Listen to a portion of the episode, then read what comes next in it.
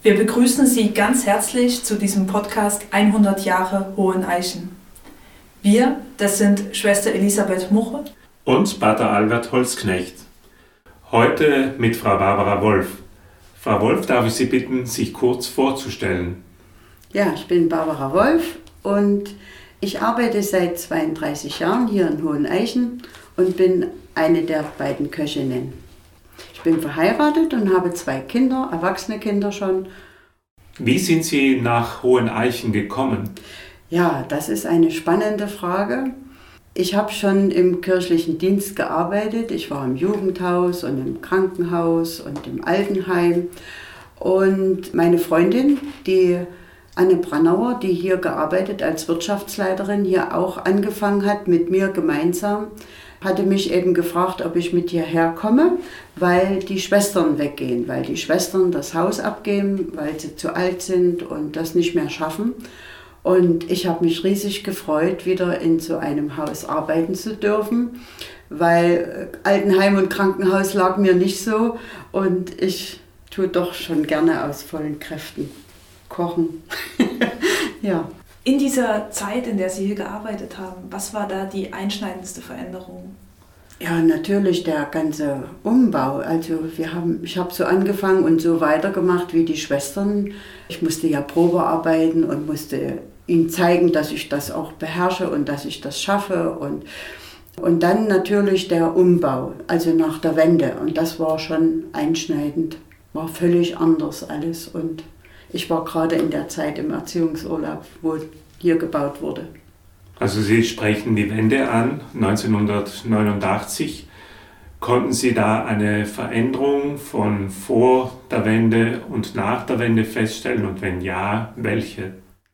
Naja, so unmittelbar nach der Wende war ja noch kein neues Exerzitienhaus da. Und ich kann mich an Sachen erinnern, wenn die Leute die Treppe runterkamen und haben gefragt, wo denn hier die Dusche sei. Und wir hatten aber keine Dusche. Jeder hatte nur eine Schüssel und ein kleines Waschbecken im Zimmer und hat sich abends unten warmes Wasser mit nach oben ins Zimmer genommen.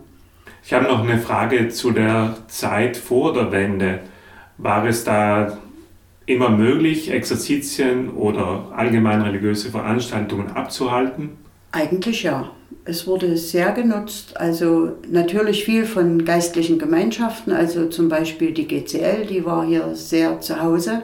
Die haben viele Kurse hier gemacht. Äh, es waren Wanderexerzitien, die haben hier ihre Kar- und Ostertage verbracht. Es waren Exerzitienangebote für Jugendliche das fand ich, da habe ich selber auch daran teilgenommen. Das war sehr schön. Also war es auch zu DDR-Zeiten ein geistliches Zentrum? Ja, auf jeden Fall.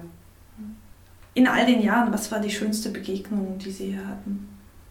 Wenn Gäste, die schon mal da waren, wiederkommen und man freut sich aufeinander. Und ich freue mich immer, wenn sie alle wiederkommen und hier wieder auftanken und glücklich nach Hause fahren. Was würden Sie sagen, ist Ihr Lieblingsort oder Lieblingsorte in Hoheneichen? Na, einerseits meine neue Küche und ja, jetzt schon nicht mehr ganz neu und die Kapelle und der Garten. Warum die Kapelle? Die Kapelle ist schlicht und einfach. Sie lenkt nicht ab, sie, sie bringt einen wirklich zur Stille. Und ich habe hier gelernt, das kontemplative Beten und Meditieren das hat mich so beeindruckt und man kann einfach sich in die Kapelle setzen und die Augen schließen und man ist sofort ja, mit ihm verbunden. Es ist einfach nichts, was einen ablenkt. Sie, Sie bereiten hier einen Raum, wo andere Stille finden können. Was bedeutet Stille für Sie selbst? Also ich liebe Stille. Ich liebe auch Musik, aber ich liebe die Stille, weil ich merke, dass da, dass da viel Last von einem abgeht. Und dass man wirklich so, wenn man so in der Stille und in der Ruhe auch seine Arbeit macht, das ist schon auch manchmal für mich so ein Stück Meditation. Wenn Sie hier Chefin wären von Hohen Eichen, was wäre Ihre erste Amtshandlung? Ja, ich bin, möchte keine Chefin sein. Und ähm, also nicht von ganz Hohen Eichen. Ich hätte ein bisschen ja, Bange vor dieser Verantwortung. Aber ich würde mir wünschen, so viel wie möglich äh, viele Menschen hierher zu bekommen, dass sie diesen Ort kennenlernen. Und den Menschen, die nach Hoheneichen kommen, was möchten Sie diesen Menschen ans Herz legen?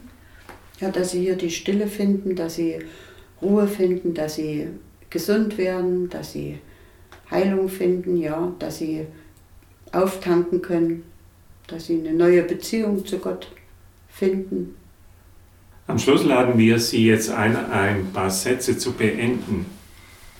Wenn es das Exerzitienhaus Hoheneichen nicht gäbe, wäre das sehr, sehr schade. In 100 Jahren findet man hinter den Obstplantagen Hoheneichen.